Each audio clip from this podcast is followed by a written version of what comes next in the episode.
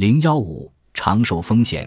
养老金专家又称保险精算师，将表二点一、图二点一与图二点二中的核心概念称为长寿风险。长寿风险是您在本书剩余章节将看到的诸多产品的核心概念。长寿风险指您难以精确预测退休后的预期余寿的风险，因此您要为自己准备多少年的收入也不确定。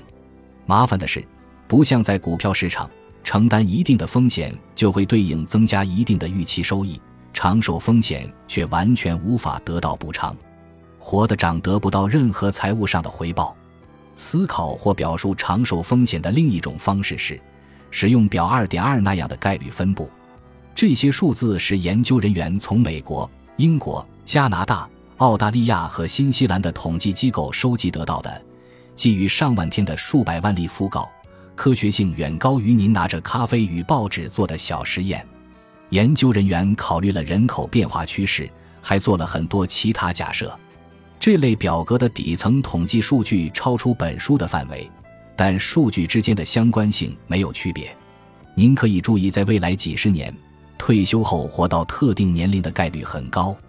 从表二点二中可以看出，六十五岁的女性活到一百岁的概率在百分之二到百分之四之间，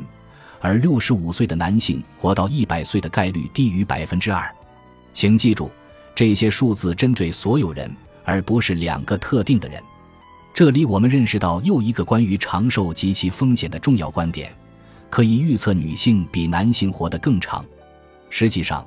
如果您认真读讣告，您可以注意到，尽管有些女性在较年轻时过世，而有些男性活得相对较长，